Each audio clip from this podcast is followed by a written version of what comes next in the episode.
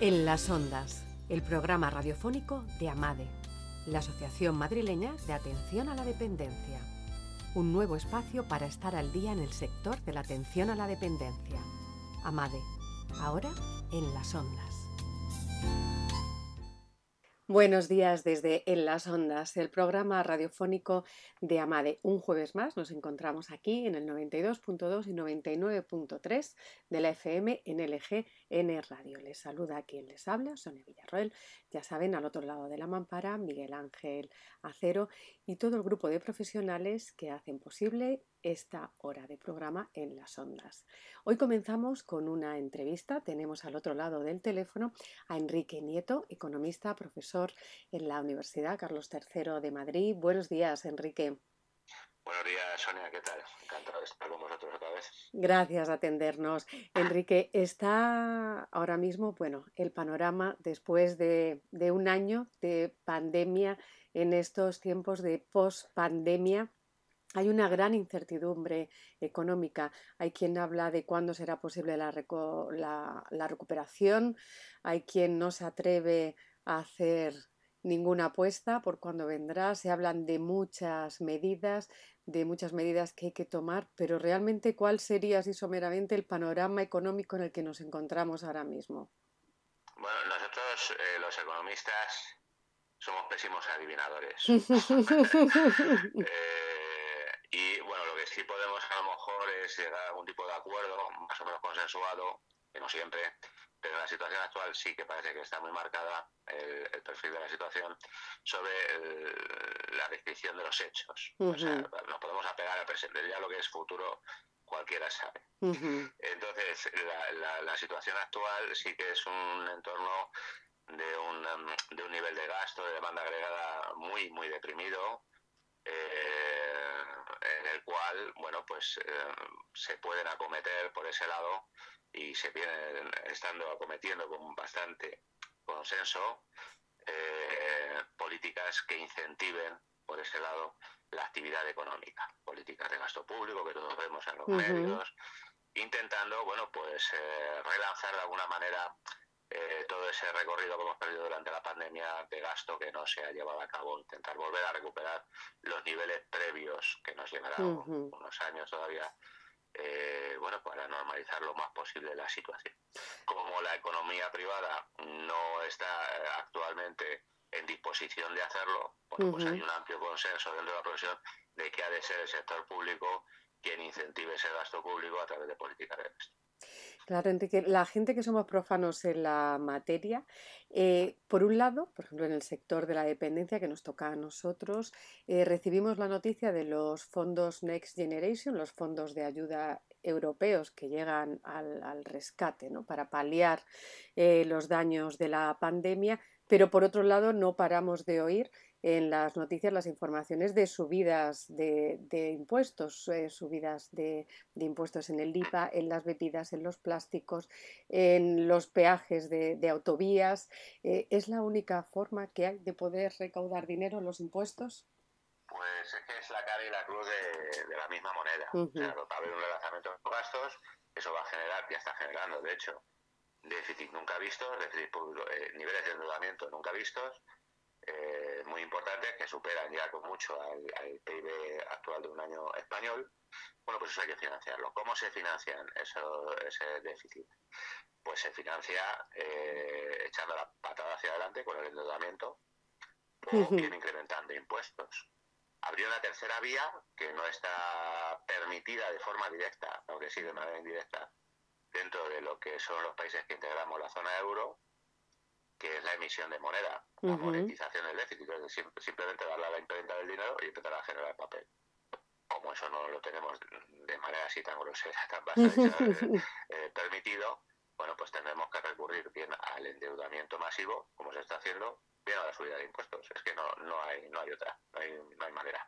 Claro, el, el miedo que, que da em, al final al contribuyente es que España es un país que está ya muy endeudado.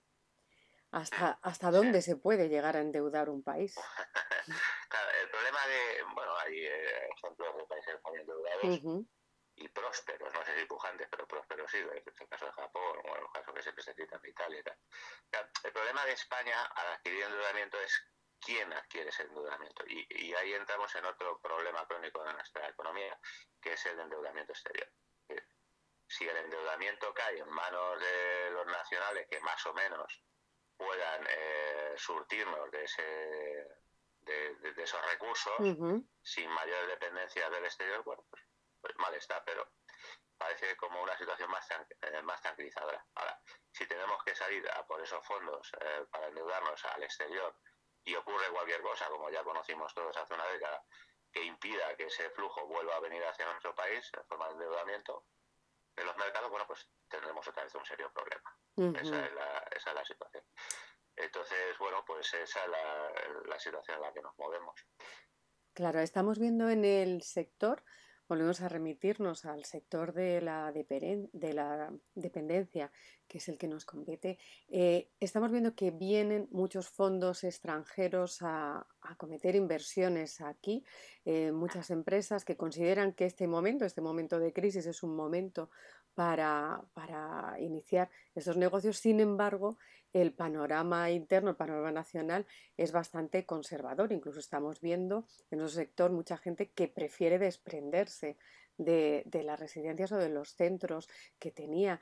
¿Crees que España no es un buen país para emprender? ¿Es un país que a la hora de realizar inversiones a nivel de los empresarios es más conservador y que partimos también de una situación de desventaja posiblemente respecto al exterior? Pues hombre, ahí es habría que tener en cuenta el, viejo principio este de compra cuando todos venden, venden cuando todos compran. En una situación tan mala como la actual, en la que, bueno, pues eh, parece que todo está muy deprimido y que nadie tiene grandes alegrías por ponerse a realizar grandes proyectos de inversión. Bueno, en algunos sectores sí, pero no en todas, así de forma generalizada. De momento, sí que resulta interesante eh, para inversores extranjeros eh, que mueven cantidades de dinero importantes, pues adquirir activos en España que ahora pueden estar más deprimidos en cuanto al precio. Uh Esperando una rentabilidad futura clara, ¿no? Cualquier relanzamiento con una situación tan mala. Claro.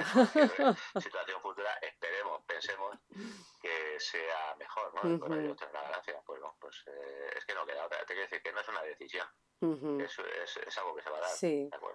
Hay, hay otra noticia que veíamos estos días atrás, donde hacían un estudio, es algo que se comentaba ya en la calle. ¿no? Durante las últimas generaciones hemos llenado las aulas de universidades, donde el número de licenciados en España ha aumentado exponencialmente muchísimo y nos damos ahora cuenta que nos falta mano de obra especializada. Parece que la FP durante muchos años se ha quedado un poco relegada donde, bueno, era, vamos a decirlo así, ¿no? Un poco ahí en una esquina porque había que priorizar la universidad, pero ahora nos falta esa mano de obra.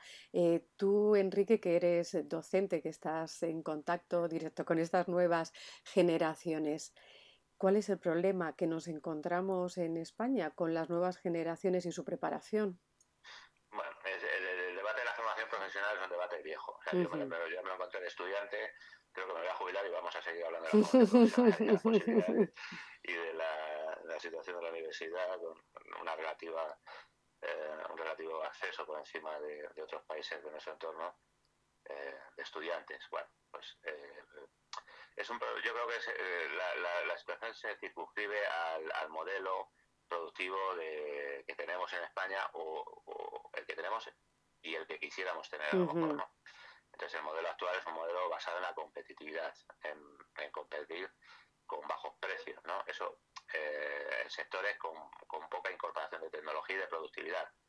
Estos sectores malamente tienen capacidad para eh, generar productividad, altos salarios, eh, puestos de trabajo cualificados. Entonces, nuestro país es un país, pues, como se ha dicho cien mil veces, muy especializado en el sector servicio, con uh incorporación de tecnología, por, todos sabemos el turismo, la hostelería, o aquellos sectores de que podríamos considerar del sector secundario, o la construcción, que tampoco que sean eh, incorporen demasiada tecnología y productividad. Bueno, en este entorno, lógicamente, podemos pensar, bueno, ¿para qué queremos universitarios? ¿no? Es una visión utilitarista del término, que tampoco a lo mejor yo soy muy, estoy, estoy muy de acuerdo con ella, ¿no? Te decir, universitarios, en principio, a todos nos gusta eh, vivir en, sociedades con mayor grado de preparación y cultura, porque eso genera también efectos externos, extramercado, sí. que nos pueden interesar a todos, ¿no? Cuanto a una sociedad en principio pues más participativa a lo mejor, pero un montón de prejuicios podemos hacer a partir de ahí. Sí. participativa, eh, quizás menos conflictiva, bueno, eh, bien, en, en, esa situación eh, no es tanto si sobran o no universitarios, si faltan o no eh, formación profesional, la, la, la decisión es el modelo de producción eh, que, queremos en nuestro país. Es un modelo basado en la competitividad como venimos actuando hasta ahora, con bajos precios, bajos salarios, baja productividad, o ahora en esta puerta que se abre con estos fondos públicos que nos van a llevar hacia el desarrollo tecnológico, la transformación productiva, vamos a poder generar otras expectativas hacia nuestros futuros universitarios, hacia nuestros futuros estudiantes de formación profesional. Ese, es, es el reto que tenemos por delante. Claro, porque no es solamente la preparación, es qué les espera cuando terminan su formación, que es lo que estamos hablando. En el entorno actual, pues a lo mejor, bueno, pues esa desazón, ¿no? En un entorno de, paro continuo, una generación que si accedió en el 2008 al mercado de trabajo, lleva ya 13 eh, años en, en, el mercado de trabajo eh, que son 13 años de paro mayor o menor, o situación de crisis mayor o menor, pero que no acaba de ver la luz. ¿no? este es el reto que tenemos delante con esa generación, a ver cómo les convencemos de que, puede ser de otra manera, ¿no? Pero puede ser de otra manera, va a tomar tiempo. Claro, al, gente tenemos un, problema, cualquier cambio eh, productivo serio, hombre, si me preguntas a mí, oye, eh, antes te he dicho que somos pésimos adivinadores. ¿Crees que mediante esta situación se va a dar ese cambio de modelo productivo? Te diré, no. no. Vale, pero bueno, yo ya tengo otra a lo mejor no soy optimista. Pero bueno, la, la, situación es que eso va a tomar tiempo. Es decir, aún poniéndonos en una posición optimista de que ante estos fondos que se van a destinar a sectores puntas, nuevas tecnologías y demás, se va a conseguir un modelo o cierto cambio en el modelo de producción nacional, esto va a llevar tiempo, esto va a llevar mínimo una generación, una generación. O sea, 15 años, que va a pasar con gente que va a estar 25, 20, 30 años en el mercado de trabajo, en un, o bien una situación de crisis o un modelo de proceso de transformación hacia otra situación. claro, al final... Interesante. Sí, es que... puede darnos contestación de otros hechos dentro del ámbito político que están ocurriendo. Claro, es que además parece al final que vivimos en un país bastante contradictorio, donde se dice que hay que emprender, pero cada vez es más difícil. Estamos viendo esta semana también eh, todas las noticias respecto a las nuevas cotizaciones que el gobierno quiere, quiere poner a, los autónomos, con lo cual cada vez se va poniendo más complicado el tema de emprender. Estamos hablando de gente que tiene que prepararse para un trabajo, pero luego con unos sueldos bastante precarios y un nivel salarial bastante bajo, donde además volvíamos ¿no? a lo que hablábamos antes, ¿no? con una subida de impuestos general que se prevé donde al final el nivel de vida del ciudadano medio se resiente bastante. Hmm. Bueno, aquí yo, eh, bueno, me sería muy fácil hablar en contra de la subida de impuestos, pero realmente, eh, y sé que es impopular decir esta cosa, pero no somos un país con una presión fiscal muy elevada. Somos un país donde hay bastante ocultación de rentas, economías paralelas y demás con lo que sí que hay margen de mejora eh, para mejorar la eficiencia de nuestro sistema fiscal, sin duda alguna. O sea, no puedo, no puedo decir otra cosa. Eh, la cuestión, claro, es quién le pone el jabel al gato y sobre todo quién se va a creer eh, la propuesta que siempre se nos hace, ¿no? Que es que paguen más los que más tienen cuando estamos hartos de ver claro. que en un entorno, en un entorno globalizado como el que vivimos, las rentas de la gente con más que tiene más poder adquisitivo puede eludir fácilmente el pago de esos impuestos y que la única forma que tenemos de incrementar los ingresos fiscales es a través de grabar el gasto, el consumo a través del IVA, ¿no? el, sablazo, ¿no? Que se suele decir. Pues claro, pues que es así. las, reglas del juego en las que jugamos son esas. Y, y tal, pero es, es la situación en la que vivimos. Otra cosa es vamos, vamos a aumentar la presión fiscal, vamos a aumentar la recaudación impositiva porque tenemos un endeudamiento muy alto, porque todavía, como digo, hay un margen de mejora respecto a lo que la media de los países de la Unión Europea. Es más que eso, más de aumentar, ¿qué vamos a hacer con ello? O sea, ¿qué eficacia va a tener eso? ¿no? pero vamos a ser capaces de todos estos fondos que vamos a que se están generando, que se van a poner en el sector, vamos a ser capaces de sacar una rentabilidad y vamos a ser capaces de abordar un proceso de transformación que otros países han llevado a cabo, países del sudeste asiático, tal, y mil veces visto, ciertos países nórdicos. Eh, vamos a ser capaces. Entonces, bueno, pues a lo mejor merece la pena eh, apostar por ahí. O eh, vamos a, bueno, pues a perder esta nueva posibilidad y al final se va a quedar en un incremento de impuestos que lleva a un, mayor grado de presión fiscal, a un Estado, a un sector público más agigantado, pero no tan eficaz, ¿no? Claro, es que al final es la pregunta, lo dices, no solo lo que se recauda, luego dónde se emplea. Veíamos también al hilo de la noticia de la de bueno, de ese empezar a cobrar peaje en las autovías y en las carreteras nacionales, donde los técnicos decían que el problema era lo que se recaudaba ya en las autopistas no iba directamente ¿no? a, la, a, la, a la conservación de las vías públicas, con lo cual el estado en el que se encontraban era realmente lamentable. Al final el problema no es solo lo que entra. La construcción continua de carreteras, eh, bueno, pues a lo mejor es interesante por un país con, con mucha logística como el nuestro, con con una mucha importancia el sector turístico, pero a lo mejor un señor de Extremadura, de Palencia, puede decirme, usted, yo, ustedes no me han preguntado para mí de esto, ni yo me beneficio de todo este entramado de autoridad que ustedes han hecho aquí. Entonces, bueno, pues le puede resultar extraño que ahora le vengan a pedir cuentas, ¿no? Claro. Eh, bueno, pues sí, Enrique, hablábamos de, estas nuevas generaciones, de ese cambio, bueno, que ojalá lleguemos hacia ello. Tú que estás en contacto con, con estas nuevas generaciones, ¿cuál es el sentimiento, cuál es la sensación, el pensamiento que ellos tienen de cómo es la situación, de cuando ellos salgan, lo que se van a encontrar? Esto es como hablar en microeconomía, de, hablamos del consumidor individual típico, ¿no? que, nadie ha visto, pero todo el mundo hablamos del consumidor individual típico pues el, estudiante individual típico que está en nuestras aulas, eh, bueno, yo más o menos lo que puedo hablar con ellos y lo que me transmiten, eh, hombre, la, juventud lo puede todo y la ilusión siempre va a estar ahí, ¿no? Pero sí que se detecta cierto grado de escepticismo. Eh, a lo mejor yo soy un, estoy un poco más jajarrabia, pero mayor grado de individualismo que yo haya podido detectar en otras generaciones precedentes.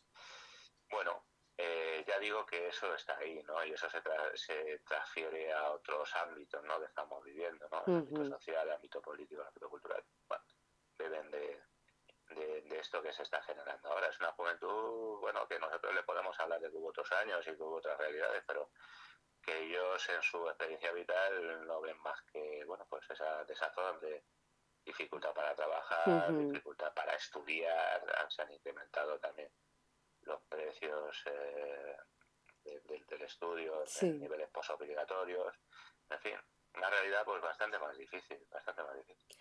Pues esperemos, Enrique, nos quedamos con el mensaje optimista, que esperemos que todo esto... Bueno.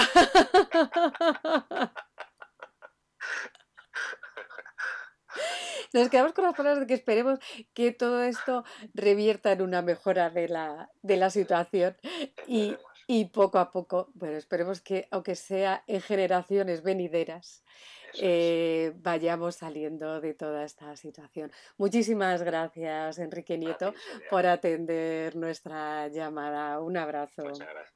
Un abrazo Chao. Salud emocional con la psicóloga Silvia de Bodas. Seguimos en, las ondas, el programa radiofónico de Amade. Y al otro lado del teléfono tenemos a nuestra psicóloga de cabecera, Silvia de Boza. Silvia, buenas tardes. Hola, buenas tardes, ¿cómo estáis? Bien, encantados de hablar contigo, porque además, Silvia, vamos a seguir hablando de un tema que nos preocupa, que nos preocupa a todos y que nos concierne, y concierne a muchos de nuestros oyentes, que es el, tema de los cuidadores, el síndrome del cuidador sobrecargado, ¿verdad? Sí, eso es. Además es que hablamos de ello la semana pasada, pero mm, se nos olvidó recalcar algo importante porque al final hablamos de que un cuidador es una persona que se encarga de múltiples tareas, que tiene que reorganizar su tiempo, que se ve limitado en, muchas veces y la verdad que esta tarea es muy poco visible y poco reconocida, ¿no? Entonces me interesaba resaltar ese, ese matiz porque realmente es como que lo hacemos eh, las personas que realizan estas actividades como que no, no se les reconoce el esfuerzo que hacen, se lo se asume como un poco una obligación. Y eso hace que no se reconozca esta labor tan importante que, que hacemos, porque el hecho de que lo hagamos con todo el amor y el cariño hacia nuestros padres, no le resta carga física y emocional. O sea, que, que tú lo hagas porque quieres y por, por esa sensación no significa que disminuya, ¿no?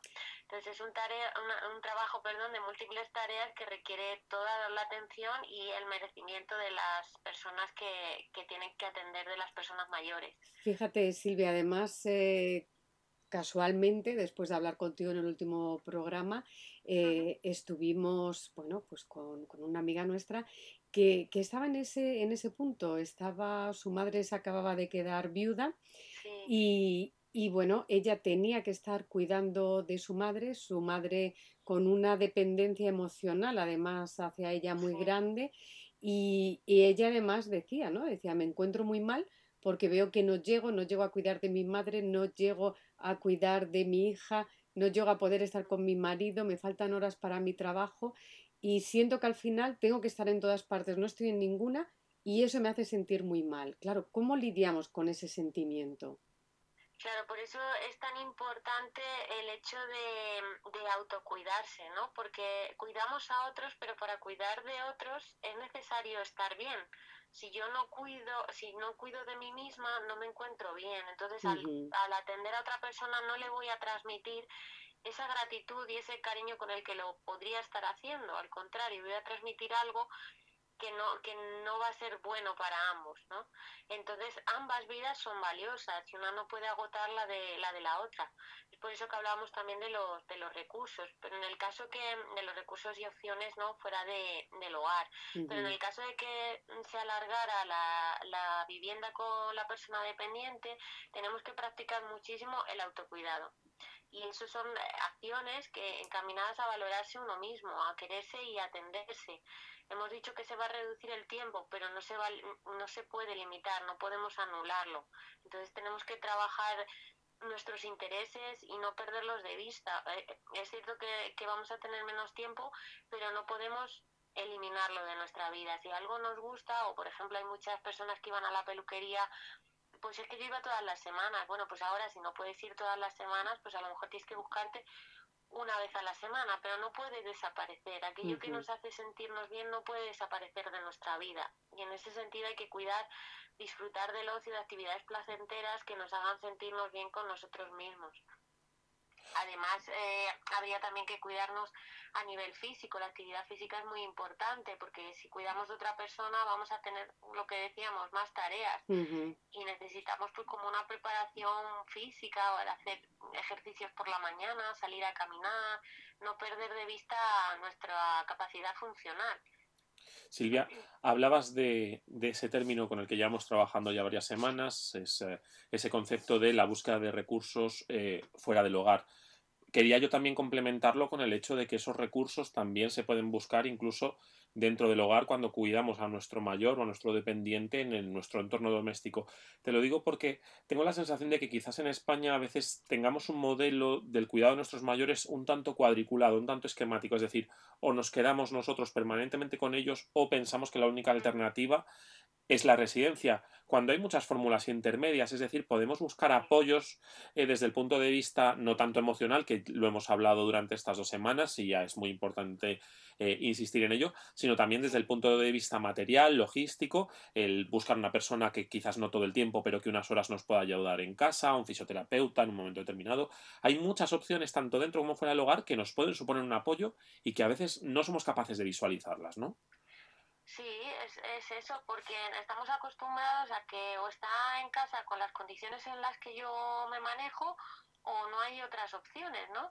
Y como bien dices, existe la teleasistencia, existe también el hablar con, con los trabajadores sociales de zona, de barrio, interesarnos por los recursos que se nos ofrece, porque también eh, deberíamos interesarnos, pues eso, cómo movemos tanto tener a un fisio, poder contratar a un fisioterapeuta, como poder hacer nosotros las transferencias en casa con mayor seguridad. El problema es que atendemos a nuestro, cumplimos un trabajo para el que a lo mejor no estamos preparados, ni siquiera físicamente. Entonces, lo que has dicho de los fisioterapeutas es muy interesante. Y por otro lado, si no, si no requiriésemos de un fisio, mm, pues a lo mejor sí que podemos hacer cosas con mayor seguridad para no hacernos daño. Podemos prevenir úlceras, el cuidado de la piel. No sabemos ni siquiera que pueden aparecer cuando tú no estás familiarizado con estas cosas, ¿no? Perdón. Y las transferencias con seguridad para llevarlos a al sofá, para acostarlos en la cama, para qué ayuda técnica necesita. Pues es que si se cae, a lo mejor no, no conocemos que hay más allá de un bastón, existe un andador, hay ayudas técnicas. Entonces todo eso nos ayudaría a gestionarlo en casa y tener mm, a lo mejor mm, como menos carga física añadida al problema, ¿no? Como tú decías. Y además también eh, protegernos eh, no cayendo en, en errores, ¿no? No culpabilizarlo, culpabilizarnos si algo no nos ha salido bien, protegernos también las emociones de, bueno, si cometemos fallos, pues es que no estamos preparados para ello, ¿no? Podemos asesorarnos, podemos tener a personas que a lo mejor se dedican a ello y que van a las casas, o sea, todo eso se puede aprender. El problema es que cuando llegamos a esta situación parece sobrevenida, porque parece que no estaba y de repente apareció y tenemos un problema gordo, pero si lo viniéramos como lo hemos dicho muchas otras veces, lo viniéramos eh, trabajando, pues mira, en el caso de que llegue, ¿qué, opciones tendríamos? ¿Cómo podríamos afrontar este problema, no? Sí, el, yo precisamente quería preguntarte por esto porque da la sensación de que solamente nos centramos o pensamos, hablo globalmente como sociedad, en, en la exigencia física, pero evidentemente cuando nosotros tenemos que cuidar de un mayor hay una exigencia emocional muy importante, un impacto emocional. No deja de ser una persona que ha pasado a nuestro lado muchos años, que para nosotros durante mucho tiempo ha sido el elemento que nos protegía a nosotros y ahora vemos a esa persona, bueno, pues que va teniendo un deterioro, un envejecimiento y eso no deja de provocar un impacto emocional en nosotros. Al final van sumados, ¿no? Y el peligro de que esa exigencia física nos lleve al límite también en lo, en lo emocional. Claro, es que al final lo que decíamos, estas tareas no son cualquier tarea, se trata de un trabajo, que los hacemos con las personas que más queremos y eso hace que, que le restemos la parte laboral, ¿no? Lo hacemos como si, pues mucha gente dice, es que es como si cuidara de mi hijo. No es cuidar de mi hijo. Primero porque no hay que infantilizarlos. Y segundo porque un niño es una persona que normalmente aprende y va, mm, tú le vas enseñando a nivel funcional pero esta persona lo que hay que hacer es mantenerlo. Entonces, teniéndolo tanto tiempo, a lo mejor en casa, sin las medidas que, que requeriría la situación, pues sin fisio, sin persona que te ayude a levantarlo, a asearlo, lo que haríamos sin querer no es proteger, es lo contrario, porque esa funcionalidad se perdería antes. Cuando yo no me da tiempo porque tengo que ir a trabajar y le estoy dando de comer más rápidamente, lo estoy dando yo y estoy favoreciendo que a lo mejor esa persona no coma sola. Entonces, con eso pasa con muchas tareas. A lo mejor la persona tiene muchas dificultades para salir a la calle y entonces no sale. Aquí ha llegado a la residencia mucha gente que llevaba años sin pisar la calle. Porque como no podían, es que no había ascensor, vivían un tercero, no se podía, pues no nos hemos dado cuenta. Y tanto la carga física que la hemos ido acomodando como bien podíamos a las estructuras de, nuestros, de nuestras casas, nuestros edificios, con una labor profesional que no sabemos de, no sabemos desempeñar bien porque somos cuidadores informales en casa. Si no hemos recibido formación, somos cuidadores, pero somos informales, por así decirlo.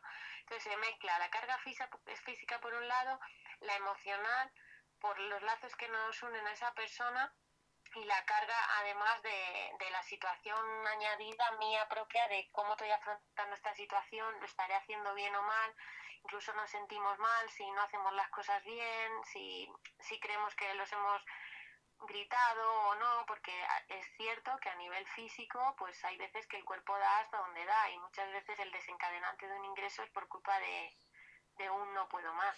Silvia, lo has vuelto a poner hoy sobre la mesa, ya nos lo habías comentado en otros programas, pero quizás una de las claves sea la prevención, es decir, no esperar a que la situación sea límite, hoy lo has, hoy lo has comentado, incidimos en ello, sino irnos preparando como familia, ¿no? Como conjunto, como grupo, eh, ir buscando eh, elementos de ayuda, personas, profesionales de ayuda o espacios de ayuda, para que progresivamente estemos un poquito eh, más apoyados sin que de repente nos tengamos que enfrentar a una situación muy extrema, ¿no?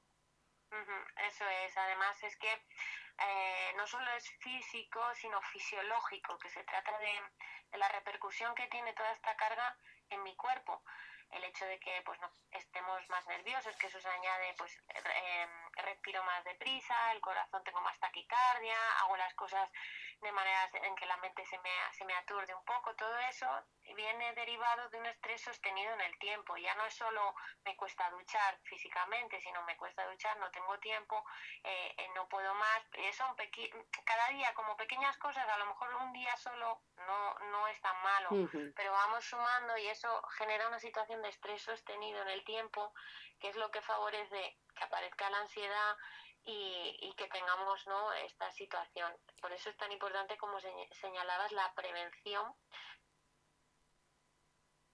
Tenemos los, las ayudas necesarias sabiendo cuidar lo mejor posible para proteger, protegernos y proteger la vida de, de la persona de la que cuidamos. Silvia, es muy importante, has dicho al principio, ¿no? El hecho de que reservemos esos pequeños momentos, esos espacios para cada uno, que no sea esa renuncia total, pero cuando uno siente que su obligación es una y coge ¿no? esa pequeña parcela de tiempo, hay una sombra siempre que es la de la, culpa, se hablará de culpa, estoy siendo egoísta, que es inevitable que, nos aparezca? ¿Cómo podemos trabajar ese sentimiento?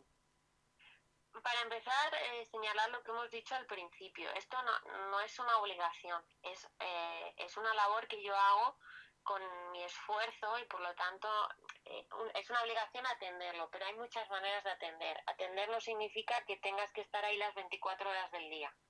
Entonces, tenemos que trabajar el hecho de que se puede atender sin llevarte al límite.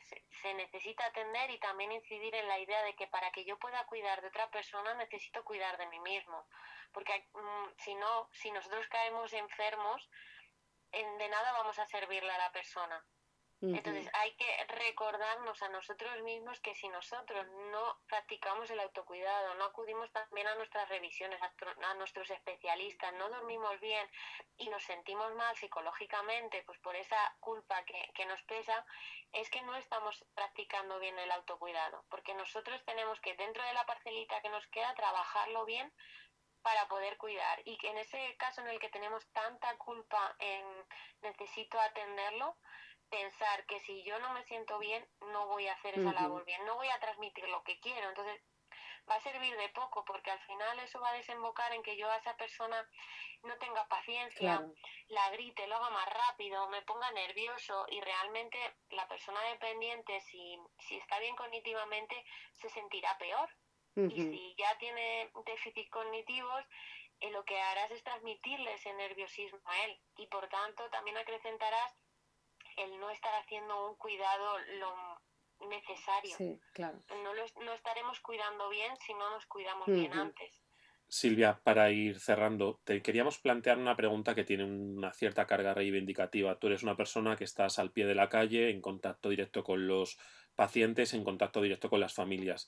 Eh, la sociedad española, eh, nos centramos en la nuestra, en la que conocemos más de cerca y más de día a día la sociedad española ha evolucionado un poco en esa idea de que al final los cuidados recaen siempre sobre, sobre las mujeres, es decir, somos una, una, sociedad en la que hemos conseguido avanzar en el pensamiento de que el cuidado de nuestros mayores es un cuidado colectivo y nos corresponde a todos y que no es un papel únicamente de las mujeres. Estamos en ella. Estamos en ello. Eh, también hemos sido un poco empujados, ¿no? Por la reivindicación un poco de, de, la mujer, de ha ido todo unido. Se ha reivindicado el papel de la mujer en el trabajo, el hecho de que nosotros tengamos también los mismos derechos y podamos acceder a otros puestos. Todo eso ha hecho que la mujer salga fuera de casa y al salir fuera de casa pues no puede estar dentro todas las horas que estaba antes. Entonces ha sido como un empuje.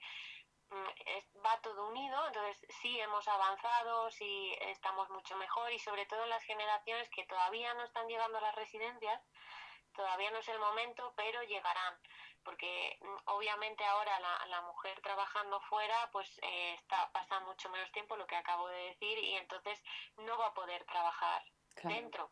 Va a necesitar de estos recursos que yo quiero pensar que además de los que hay van a surgir más, se van a desarrollar mucho mejor y incluso los perfiles residenciales van a cambiar muchísimo, ¿no? Se, necesita un cambio mm, radical y es cierto que ahí sí que no podemos adelantarnos a nivel de perfiles porque es un poco lo que nos va llevando. Quiero decir que ahora las mujeres que están en residencia te demandan tareas de costura. Tú no puedes decir a una mujer de 85 años, has cosido, porque a lo mejor no se te da la oportunidad de otras cosas bueno, yo me he crecido con esto y yo he disfrutado de la costura. De hecho, les encanta hacer labores a los nietos, eh, siempre te enseñan, con orgullo lo que han hecho.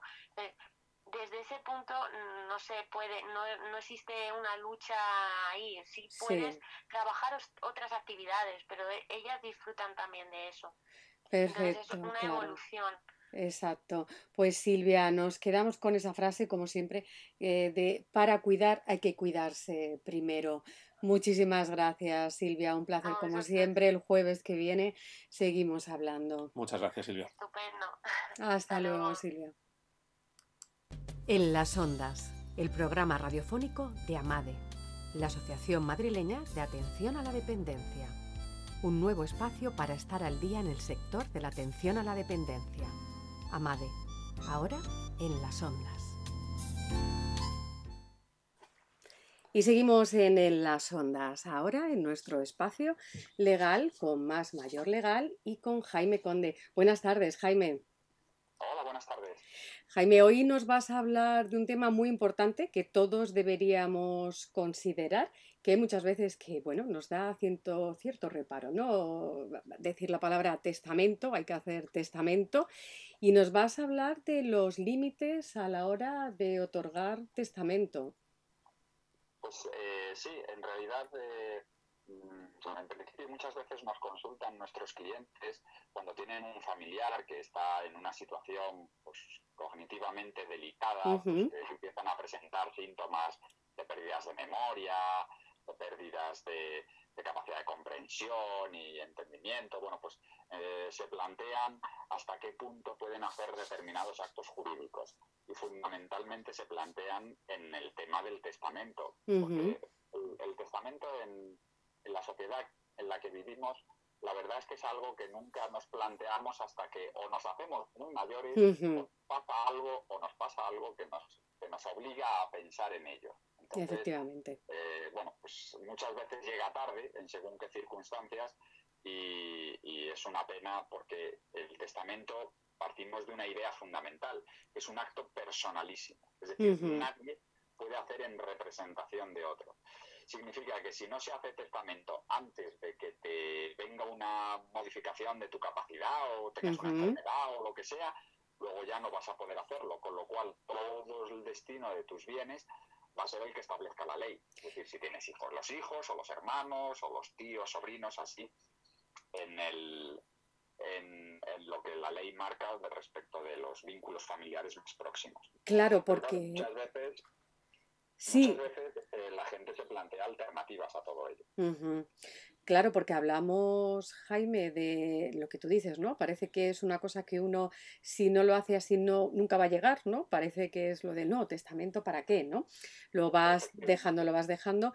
Y muchas veces, claro, cuando llega ese momento, como hemos hablado en otros programas, donde hay un cierto deterioro, nos encontramos con el problema. Nos has dicho ahora de que habría otras opciones. ¿Qué otras opciones?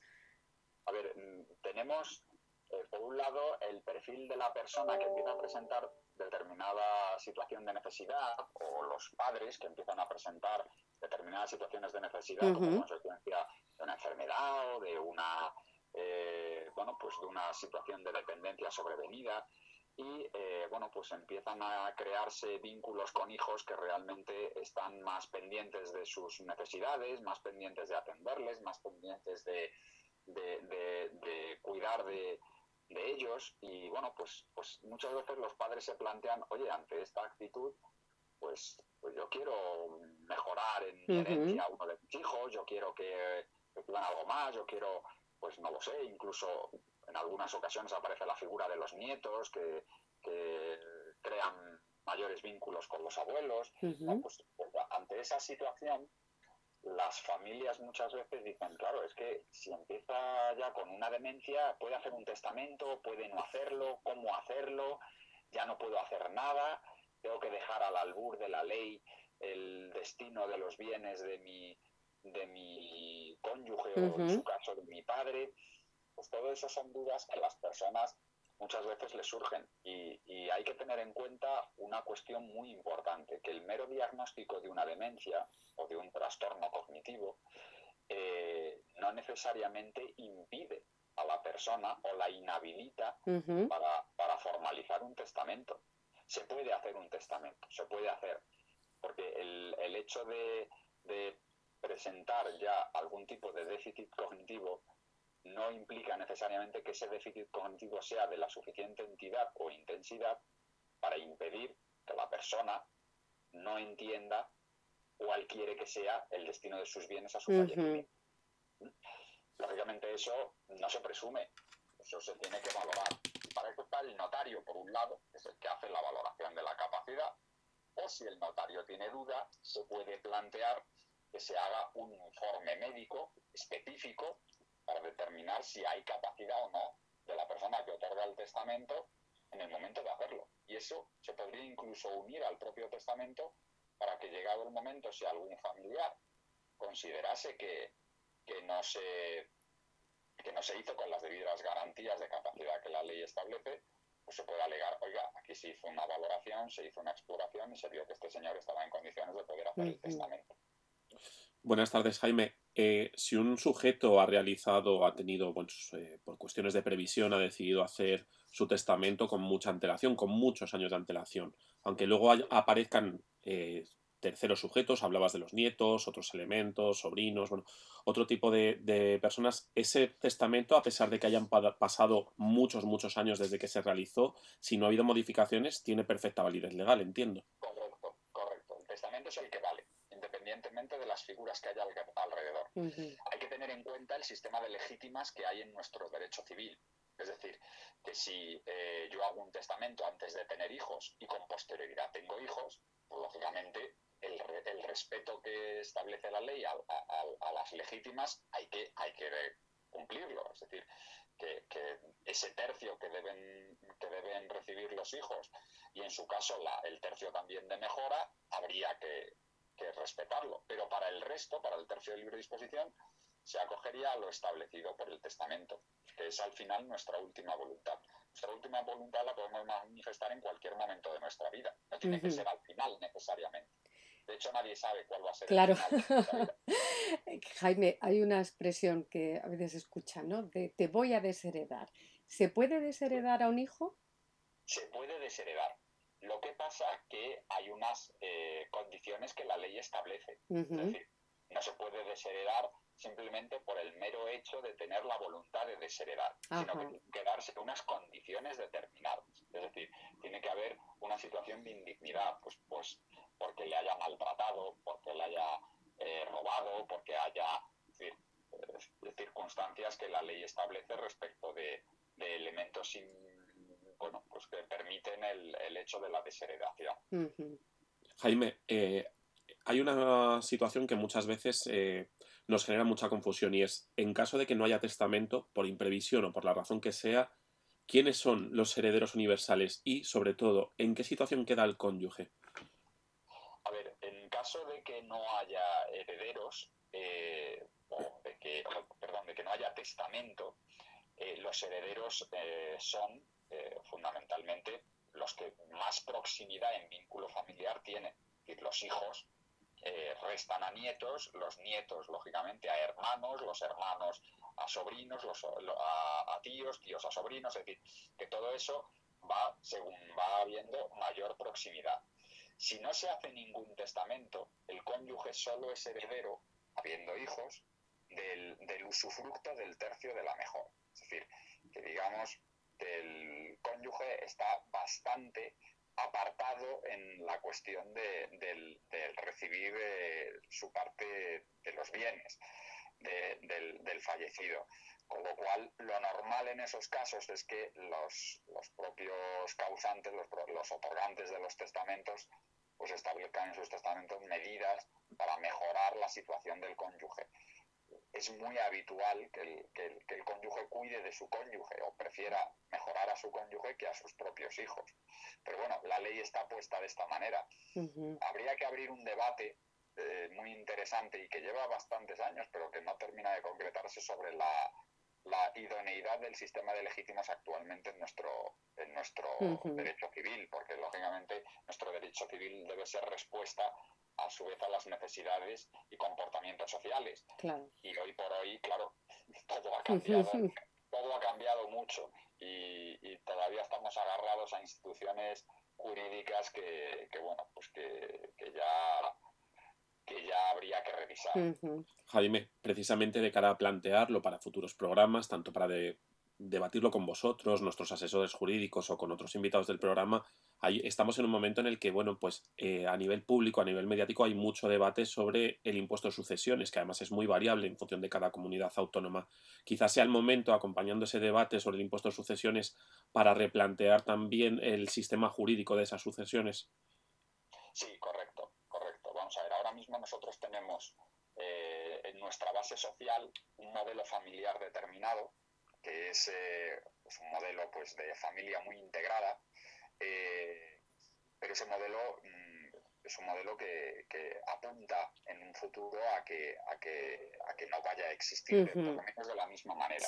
Nosotros en, nuestro entorno latino tenemos una familia pues que, es, que, digamos que es la unidad de soporte del individuo, pero no pero, pero hoy por hoy eh, nos vamos empujando más al modelo anglosajón de, mayor individualización, de la globalización, el, movimiento de los ciudadanos, digamos que eh, de no tener hijos también, de, tener muy poca, eh, pues, pues muy poca descendencia. Con lo cual, todo ese modelo familiar que nosotros hemos ido construyendo en estos últimos, eh, en nuestro modelo social, pues, pues está cambiando. Y lógicamente la ley debe cambiar con Porque muchas veces, y esto es una cuestión que, merece una reflexión, muchas veces las personas mayores eh, se plantean dejar de herederos a terceros ajenos a sus propios familiares. No estamos hablando ya de hermanos o de sobrinos o de hijos y padres, sino de, gente ya, vínculos familiares más lejanos incluso.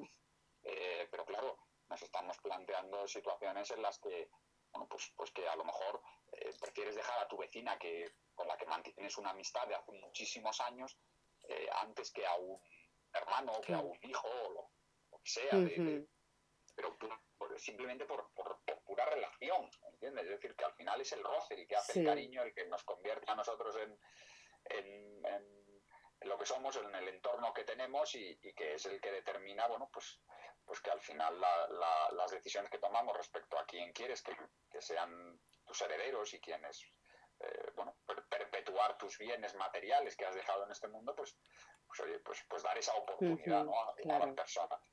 Jaime, hemos hablado otras veces de la figura del tutor. Hemos hablado cuando se incapacita una persona, tiene un tutor. La figura del tutor a la hora del testamento, si la persona no tiene testamento antes, ¿tiene alguna potestad o no?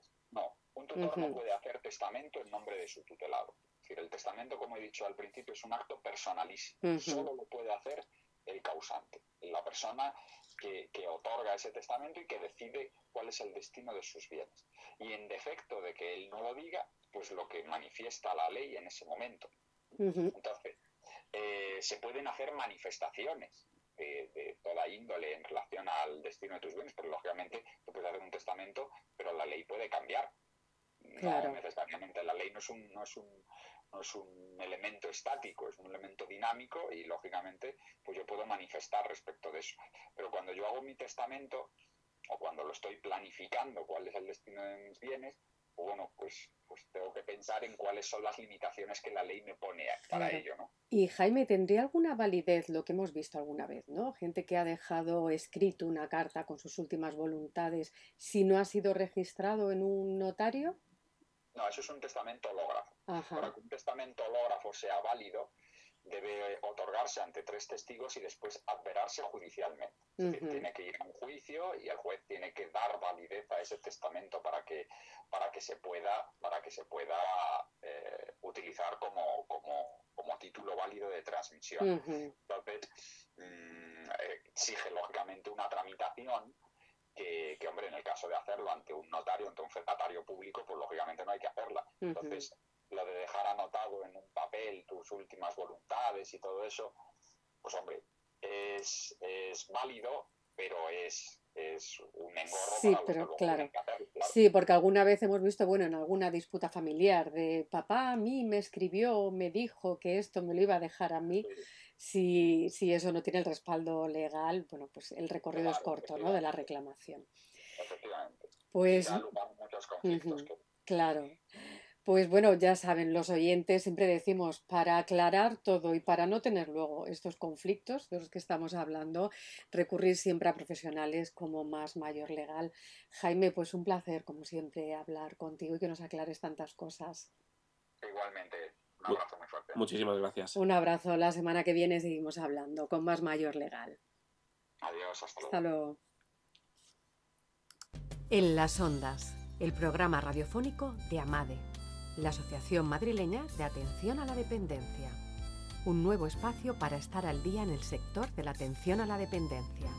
Amade, ahora en las ondas. Hasta aquí un jueves más. Les hemos acompañado, ya saben, de una a dos en En las Ondas, el programa radiofónico de Amade el espacio para la actualidad en el sector de la dependencia. Les recordamos que tienen todavía la oportunidad de inscribirse en la segunda edición de nuestro curso Plan Comercial. Ya saben que toda la información está disponible en la página web de Amade, www.amade.es. Saben que nos pueden seguir en redes sociales, Twitter, Instagram, Facebook, Amade Patronal y saben que nos, pues, se pueden descargar los podcasts de nuestro programa en la página web de la emisora lgnradio.com, en la página web de Amade y en Spotify. Y saben que el jueves que viene volveremos a encontrarnos en las ondas. Como siempre, nos despedimos con esta píldora musical que nos trae nuestro compañero Ricardo Rodríguez. Buena semana a todos.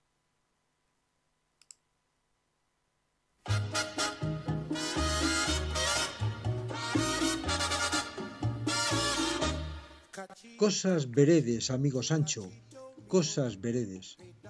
Esta dichosa frasecita atribuida a don Miguel de Cervantes en el Quijote, en el que por cierto no figura, como tampoco figura en el cantar de Mio Cid, obra en la que también se señala erróneamente su existencia, el poema que realmente aparece es el que recoge una frase que le dirige el rey Alfonso VI al campeador.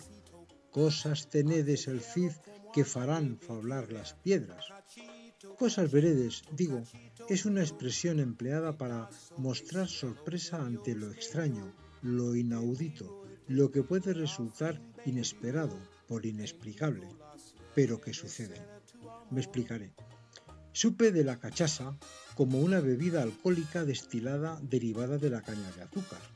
Supe del cachopo, por su extraordinaria elaboración dentro de la cocina popular asturiana a base de carne en filetes, jamón y queso. Y de pequeño nos obsequiaban con un cachete cuando hacíamos alguna travesura. Mas, a donde quiero llegar a parar es al término cachito, que, según la Real Academia de la Lengua Española, lo que significa es panecillo salado en forma de cuerno o media luna relleno de jamón o de queso.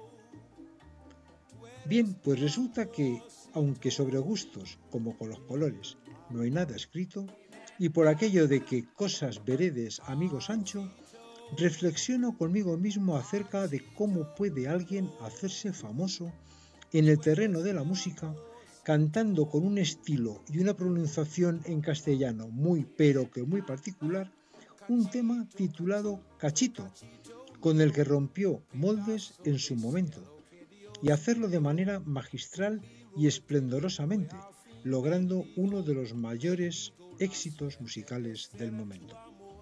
Es lo que sucedió allá por el año 1958 con el tema de la compositora mexicana Consuelo Velázquez, titulado Cachito Mío, que fue popularizado en nuestro país por Nat King Cole, pianista y cantante estadounidense, pionero en cantar en castellano y que grababa sus canciones en unos estudios situados en La Habana, Cuba. El tal Nat King Cole fue todo un fenómeno social y cultural en su época. Y Cachito Mío, la canción de amor que le dedicó a un pedazo de cielo que Dios me dio y que era el amorcito de mamá y de papá. Con todos ustedes, Nat King Cole y Cachito Mío. Muchas gracias y hasta siempre. Cachito, cachito, cachito mío, pedazo de cielo que Dios me dio. Te miro y te miro y al fin bendigo, bendigo la suerte de ser tu amor. Me preguntan que por qué eres mi cachito y yo siento muy bonito al responder que por qué eres de mi vida un pedacito, a que quiero como a nadie de querer. Cachito, cachito, cachito mío, pedazo de cielo que Dios me dio. Te miro y te miro y al fin bendigo, bendigo la suerte de ser tu amor.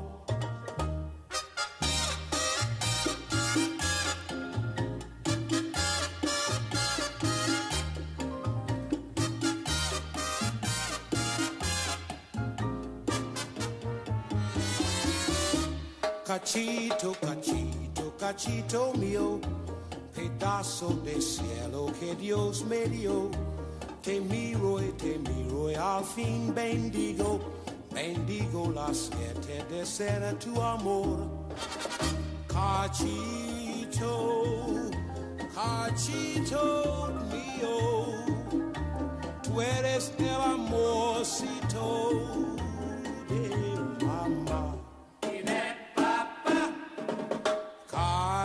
Cachito, cachito mío, tú eres el amorcito de mamá.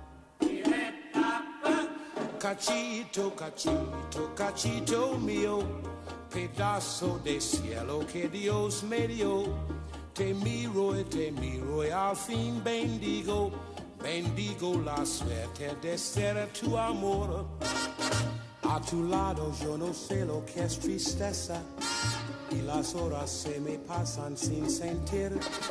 Tú me miras y yo puedo la cabeza y lo único que puedo es repetir. Cachito, cachito, cachito mío, pedazo de cielo que Dios me dio. Te miro y te miro y al fin bendigo bendigo la suerte de ser tu amor.